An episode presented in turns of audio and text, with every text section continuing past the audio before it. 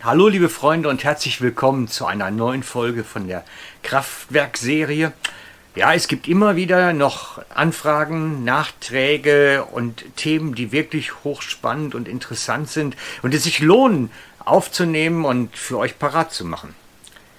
Es geht heute im groben unter dem Thema Krankenheilung.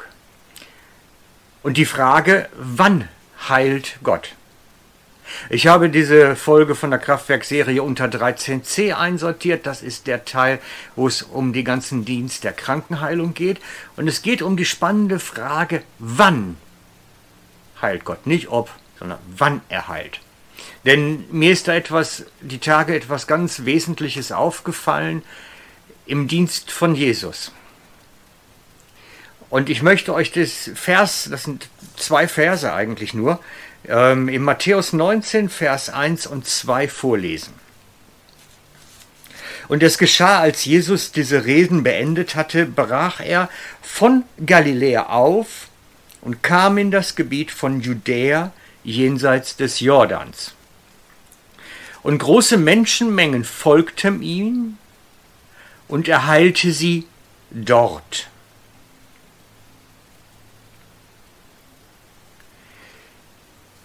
Mir ist aufgefallen, das Wort dort. In je nach Übersetzung steht es ein bisschen unterschiedlich, aber der Aspekt bleibt gleich.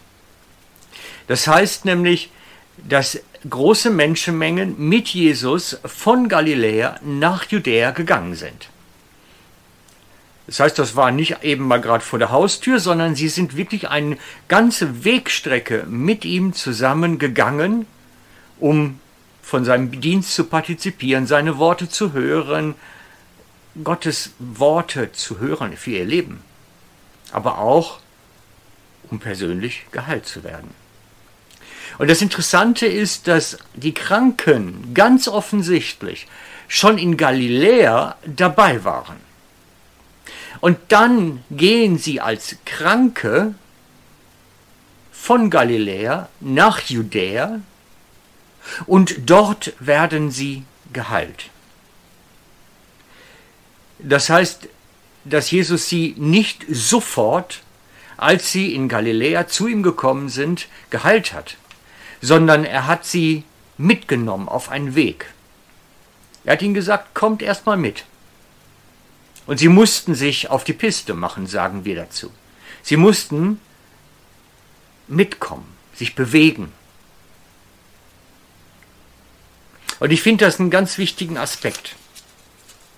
Jesus hat die Leute, die Kranken, zuerst herausgefordert, einen Weg zu gehen, bevor die Kraft Gottes sie berührte und sie geheilt wurden. Er hat sie erst herausgefordert, einen Glaubensweg zu gehen, nämlich mit ihm, als Kranke, mit ihm, in der Hoffnung, Heilung ist möglich. Wir haben oftmals eine andere Vorstellung vom Dienst Jesu. Wir denken immer so aufgrund der verschiedenen Berichte, die Kranken sind zu ihm gekommen, er hat sie sofort berührt, sie sind sofort geheilt worden und fertig ist die Kiste. Nein, nein, er hat die Kranken mitgenommen.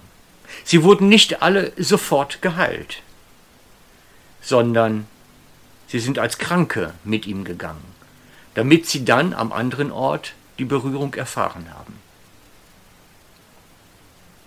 Und da lag Zeit zwischen. Da lag Wegstrecke zwischen und Geduld. Und genau das ist das, was ich oftmals in meinem Dienst auch feststelle. Wenn ich mit Kranken unterwegs bin, ihnen diene in der Kraft des Geistes für ihre Krankheiten oder vielmehr gegen ihre Krankheiten bete, dann braucht das Ausdauer. Wegstrecke, gemeinsam auf dem Weg sein, manchmal auch dieses kontinuierliche immer wieder mit der Kraft Gottes berühren. Manche treffe ich wöchentlich, über eine ganze Zeit schon, und diene ihnen in der Kraft des Geistes. Und sie spüren diese, diese Berührung Gottes, aber die Heilung ist noch nicht durchgebrochen. Und dann gilt es, weiter auf dem Weg zu bleiben, weiter miteinander unterwegs zu sein. Für den Heilungsdienst brauchen wir eine ganz relevante Fähigkeit. Etwas, etwas Grundsätzliches. Und ich nenne es den Grit. Nicht mit D hinten geschrieben, sondern mit T geschrieben. Grit. Und Grit mit T geschrieben bedeutet so etwas wie eine Kombination aus Ausdauer, Zähigkeit, Durchhaltewillen. Es braucht diese Kontinuität und Ausdauer im Glauben, in Festigkeit dran zu bleiben.